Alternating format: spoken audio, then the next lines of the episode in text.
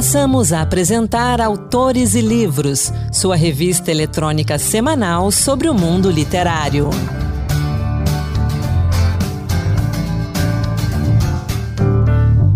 Olá, seja bem-vindo. A partir de agora, Autores e Livros, a revista literária da Rádio Senado.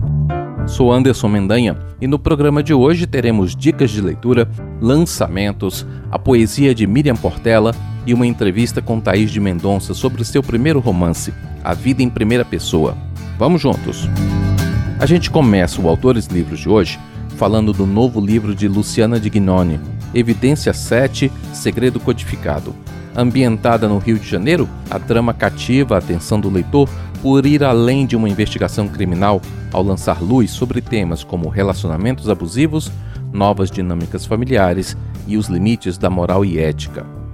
A Luciana fala um pouco mais desse livro para gente. Eu sou Luciana Dignoni, escritora, romancista e uma grande incentivadora ao hábito da leitura. Mas hoje quero apresentar para vocês o meu novo lançamento, Evidência 7 Segredo Codificado.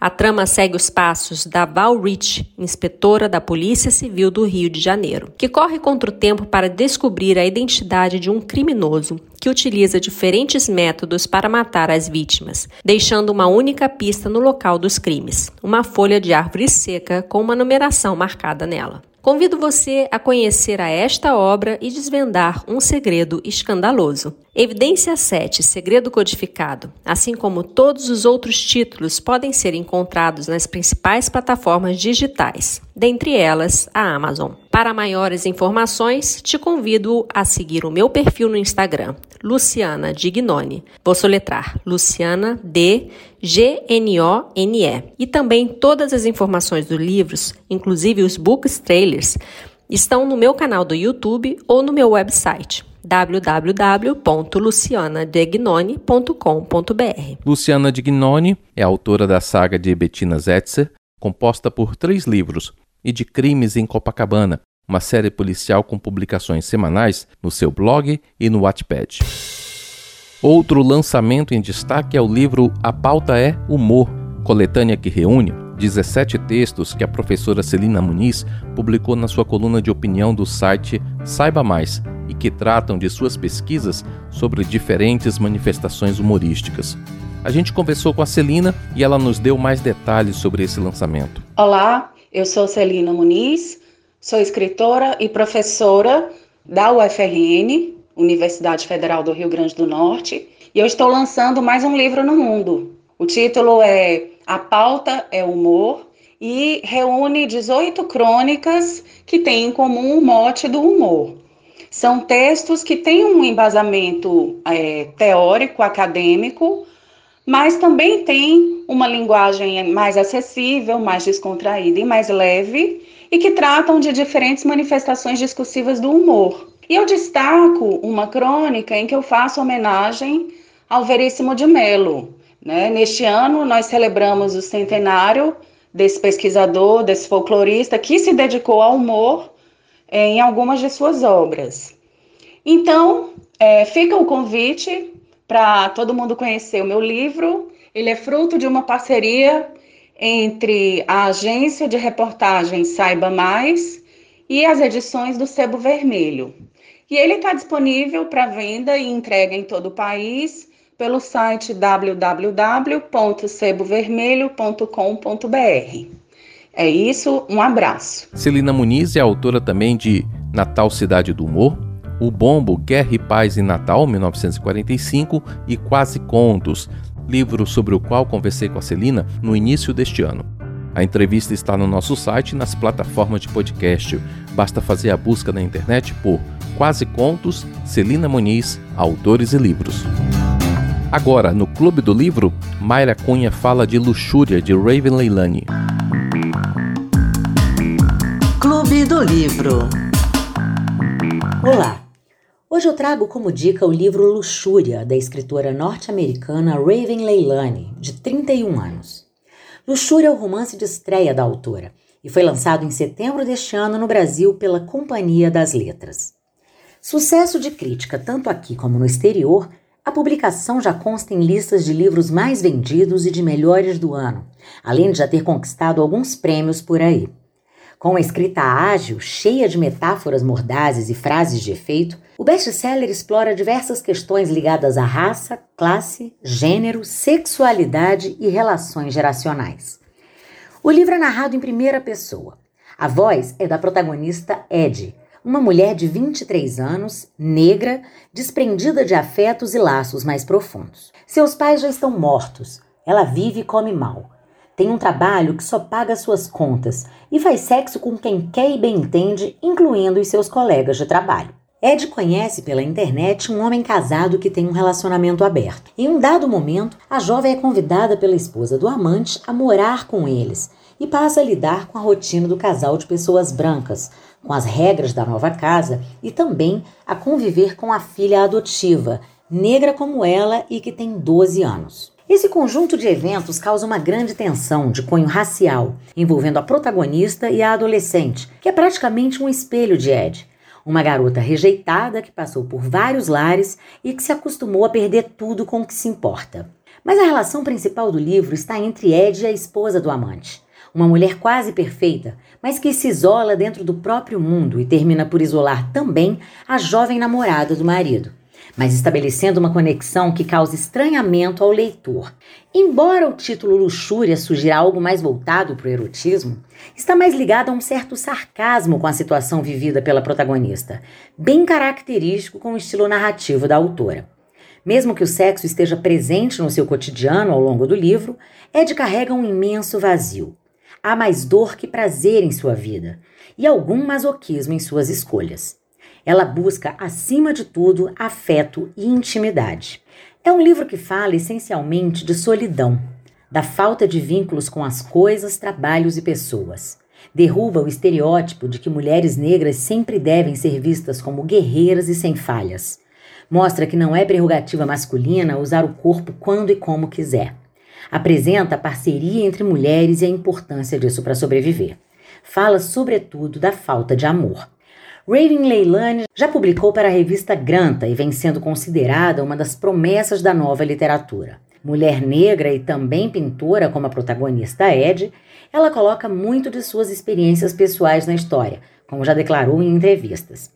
Seu texto é rápido, cheio de referências e prende o leitor. E se você for daqueles leitores que gostam de marcar boas frases, este livro é uma ótima opção.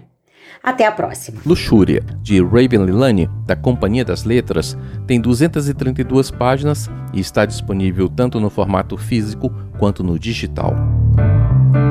A gente abre espaço agora aqui no programa para falar de doação de livros.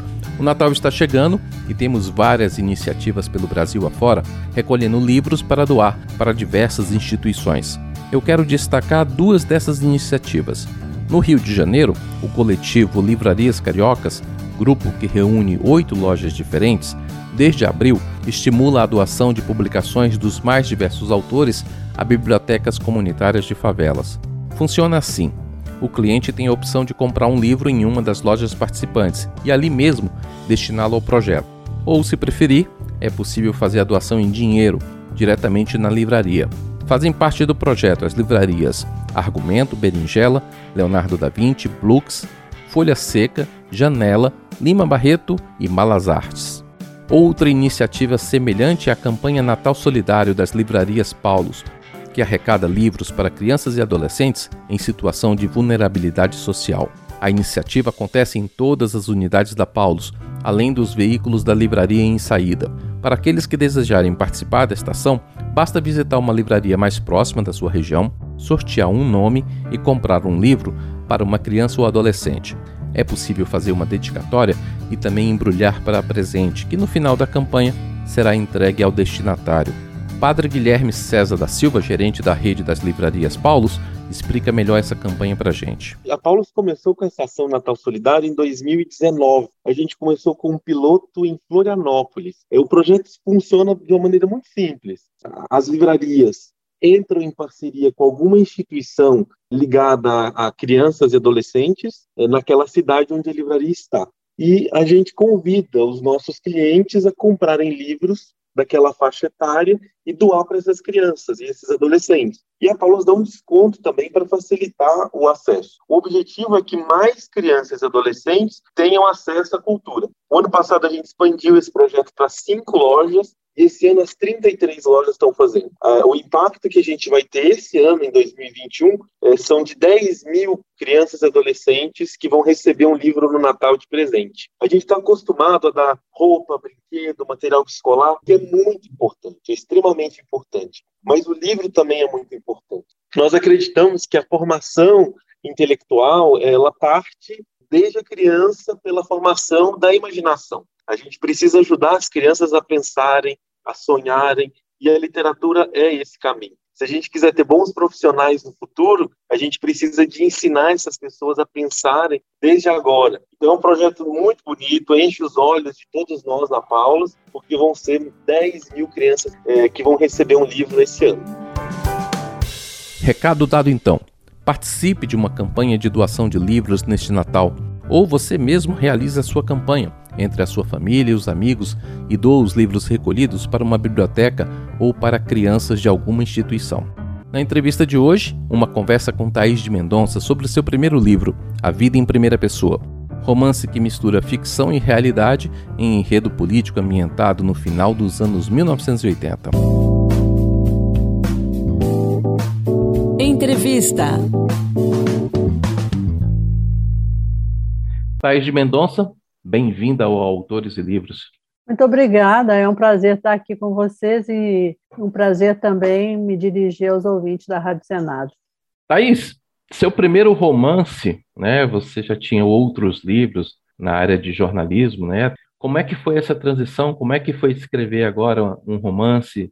Ah, foi um parto, né? Nós todos jornalistas somos sobrecarregados de trabalho e eu como professora e professora de jornalismo mais ainda, né? Então, era um projeto que eu já tinha mais ou menos 10 anos, comecei a escrever essa história 10 anos atrás, e ela estava indo assim, a passos lentos, né?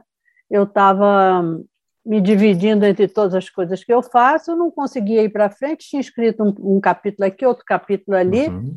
eu disse para mim, né? Vou terminar esse livro em 2020. E aí eu coloquei uma rotina também, pelo menos duas horas por dia eu tinha que escrever, mesmo que fosse para não escrever nada, né? Como organizar os capítulos, fazer a cronologia da história e tudo. E aí eu consegui terminar dia 31 de dezembro. Aí, quando entrou 2021, foi só começar a revisar, burilar. Esse processo de escrita foi complicado? Teve muito tempo, muitos momentos de branco na frente do computador? Momentos de branco, não, porque é, eu sou da imprensa diária, né? Todos os dias de escrever diariamente. Eu tinha traçado um roteiro, o meu negócio era só a organização dos capítulos. Meus momentos de indecisão foram, sei lá, oito anos atrás, quando eu comecei a escrever, escrevia capítulos esparsos e tal, e não sabia qual era ainda a linha que conduzia ao final do, do trabalho, né? Então, esses, os primeiros passos lá foram mais difíceis. Agora foi é. mais fácil, você já tinha o final ali já bem pensado? Sabe como é que eu fiz? No, no livro Manual do Fox, eu falo que é, existe uma técnica de você escrever chamada matéria redonda, em que você começa e termina com o mesmo fato. Isso faz com que o, o leitor se identifique mais com o que está sendo contado. Então, eu usei essa técnica na vida em primeira pessoa. Você deve ter percebido que o livro começa e termina com a uhum. mesma cena. Uhum. Então, a minha intenção era essa, de continuar, de testar isso num, num romance, né? E eu acho que deu certo, né? Porque eu mantive o suspense até o final. O final é forte, a gente não vai dar spoiler aqui. O que eu achei muito interessante durante toda a narrativa, as transições bem feitas entre Nossa, passado e presente. Aliás, nós temos dois passados diferentes, né? O passado da história de Martina, desde os tempos de criança, a sua chegada em Brasília, e como você disse, esse momento ali é que inicia e termina o livro, né? Como é que foi a escolha do estilo de escrita? Você já pensava em escrever desse jeito? Ou você assumiu ali no momento que sentou e começou? Não, eu acho que isso foi saindo. É, eu não tinha uma, uma ideia de como é que ia ser o desenrolar do, do livro. É, inclusive, alguns capítulos de ligação entre uma coisa e outra eu escrevi depois, né? quando eu vi como é que como é que estava indo o, o, livro. E tinha uma coisa assim meio mediúnica, sabe? Hum. Você senta para escrever e você nunca sabe exatamente o que, que você vai escrever e como é que vai sair aquilo ali tem trechos do, do livro que, que são até estranhos para mim. Quando eu vou reler, eu penso assim: será que eu escrevi isso mesmo? Como é que eu escrevi? Eu não me reconheço naqueles textos, né? Uhum. Então, por isso que eu acho que é uma coisa assim, como se tivesse, fosse outra pessoa escrevendo por mim, né? Como se eu estivesse psicografando a história, né? Eu acho que esse processo é muito rico e muito bom e dá muita satisfação para quem está escrevendo, né? Mesmo que a pessoa não se considere escritora, como eu, nunca me considerei escritora, apesar desse ser meu sétimo livro, eu sempre achei que eu era, sei lá, uma professora que escrevia. E agora, quando eu escrevo meu primeiro romance, aí eu me considero escritora, porque é um outro gênero, é muito mais difícil, é, mas também dá muito mais satisfação. Vários autores comentam a mesma coisa que você disse que os personagens, a história conversa com você e a história já existe, talvez um pouco ali na linha filosófica, né? A ideia já existe pronta e a gente apenas capta ela e transforma em texto. Vamos falar um pouquinho da trama? A trama recria a realidade, né? A realidade do final dos anos 80, início dos anos 90, com modificações, né? De personagens é, históricos, é. mas para ambientar como é que foi revisitar aquele aquele período, aliás, um período bem forte da nossa história, né? 1989, é. 1990. É, durante o governo Collor, né? Uhum. A minha ideia era essa, de situar a história durante o governo Collor, porque era um governo que eu cobri também, uhum. é, mas que ele propiciava, pela quantidade de coisas que estava acontecendo, uma é, uma história muito rica para ser contada. E você podia ficcionar em cima dessa história, porque muitas coisas ali a gente nem acreditava né, que estavam acontecendo. Verdade. É, e transportando para os dias de hoje, eu podia fazer um paralelo entre aquele governo e esse governo atual. Misturar os fatos de maneira a criar um, uma interrogação na cabeça do leitor, que é a, a técnica do roman à clé né? um romance uhum. chaveado. A pessoa que viveu essa realidade política, ou a pessoa que leu história, se for um jovem, por exemplo, que ouviu falar do que estava acontecendo, ele tem essas chaves na cabeça, ele pode identificar. Todo o romance é baseado nesses fatos reais, só que os fatos reais são embaralhados, são misturados. A nossa protagonista, a Martina, ela tem uma força impressionante, né? A gente se sente próximo dela, a gente se identifica em alguns momentos com as angústias dela relacionadas à família, né? E também a sua caminhada em Brasília, né? Até o final. Você disse aí que durante anos você trabalhou nesse livro. A Martina também sofreu uma evolução ao longo do, da sua trajetória de escrita e de pensamento? Algumas histórias eu nem pensava em colocar dentro do livro, mas depois eu achei que se encaixavam né? O episódio dela com a mãe na banheira, uhum. é, ela com o pai, as roseiras do pai, que o pai cuidava muito bem, né? as músicas que o pai cantava, tudo isso estava mais ou menos disperso na minha cabeça, mas também tem a ver com as minhas memórias. Meu pai também cantava aquelas músicas, então eu me lembrava do meu pai. E aí eu fui alinhavando isso, né? E vendo o que, que, que combinava mais. Né? Por exemplo, tem um outro episódio que é o da Bolsa Verde, né? que a mãe vai comprar uma bolsa verde. Esse, esse episódio é real também, ele foi contado por um amigo. Eu achei que tinha tudo a ver com aquela atmosfera que eu estava narrando, né?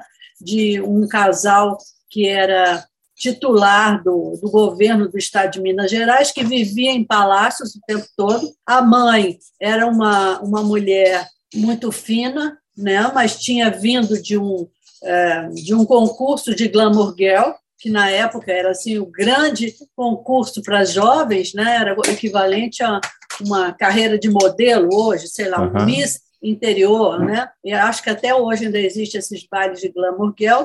ela, a mãe tinha se saído bem nesse desfile, conheceu o pai, que era um candidato promissor ao governo na época, e aí depois os dois se casaram e tiveram dois filhos. É essa mais ou menos a trama da, do livro e que, é, que tem a ver depois com a própria trajetória da Martina e como é que ela veio a se tornar jornalista. Uma coisa interessante que você comentou, que você partiu de histórias reais para compor os personagens, para compor alguns fatos. É muito gostoso ler os trechos da redação da revista Fatos, né? As é. reuniões de pauta, os personagens, as pessoas que estão ali. Como é que foi usar essa realidade na ficção? As influências, ao lerem seu livro, se reconheceram ali? Olha, ainda não sei. Eu até mandei um resumo do livro para algumas das pessoas para ver se elas se reconhecem. Algumas não, passam batido ali, não nem sabem que elas estão ali, né? É, mas outras sim, porque eu sempre fui assim um tipo de rato de redação, sabe, Anderson? Eu sempre andei por várias redações, gostava muito desse ambiente, por isso tem muitas histórias ali que não necessariamente eu vivi, mas que outras pessoas me contaram, né? Para a gente encerrar a conversa, você falou que essa história estava guardada nas gavetas há muito tempo, há mais de 10 anos. Temos outras histórias nas gavetas também. Agora que saiu o primeiro, vem o segundo, o terceiro e, os, e outros livros de romance também?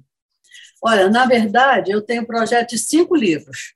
O primeiro que eu vou escrever vai ser aqui uma história de Goiás. Eu já comecei a escrever, mas eu não tenho tempo mas a história já está na minha cabeça e eu estou louca para escrever. Tá certo, então. Obrigado, Thaís, pela participação conosco aqui no Autores e Livros. Sucesso com o lançamento de A Vida em Primeira Pessoa. Anderson, eu agradeço a oportunidade, tá? Muito obrigada. A Vida em Primeira Pessoa, de Thaís de Mendonça, publicado pela editora Desconcertos, tem 200 páginas, custa 45 reais, e está à venda na Amazon e também no site da editora desconcertoseditora.com.br. E chegou a hora da poesia. Hoje, no Encantos Diversos, Marluce Ribeiro nos traz poemas de Miriam Portela. Encantos Diversos Poemas que tocam. Olá, hoje o Encantos traz para você a poética de Miriam Portela. Natural de Florianópolis, Santa Catarina, onde nasceu em 1954, estreou na poesia em 1987 com o livro O Continente Possuído. Em 89, lançou Doces Rios do Medo. Em 93, No Fundo dos Olhos. E em 2002, Nos Mares de Vênus. E agora, para começar, você ouve Biblioteca. Em minha casa não havia paredes e sim páginas. Folhas cobriam espaços, visitavam as salas, livros cochilavam no escritório de meu pai. Em minha casa, os ruídos vinham das capas poídas, as palavras sentavam-se nas poltronas a exigir tradução. Em minha casa, eu me sentava a olhar as estantes, altares a ocultar deuses, estátuas do saber, diante das quais eu me ajoelhava, menina, a fantasiar mundos. Formada em jornalismo, Miriam Portela trabalhou em diversos órgãos de imprensa. Dedicou ainda várias obras ao público infantil.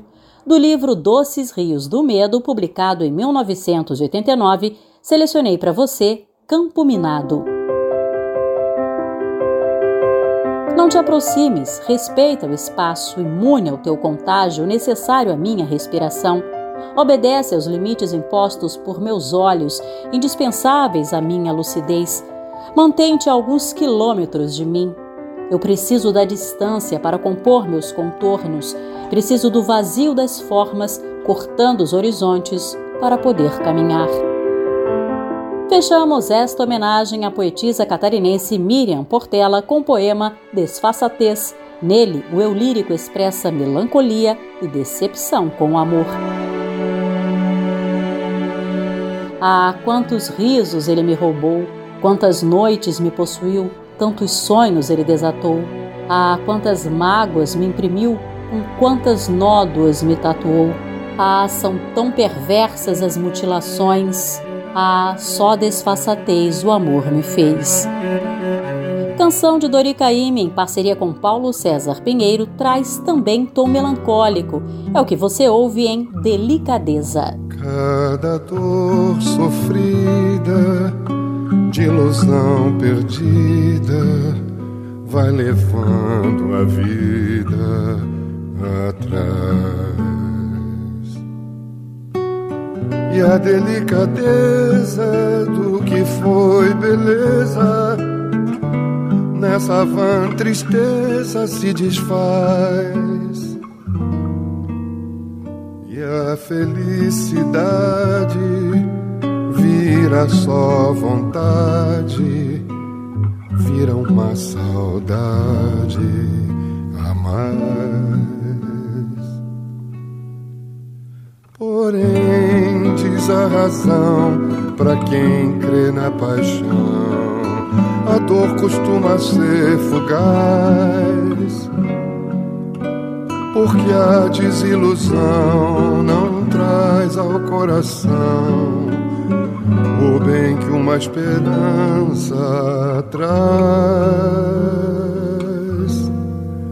Mas a gente cansa quando o tempo avança quando uma esperança tanto faz. Eu só peço um dia que a melancolia deixa a poesia em paz.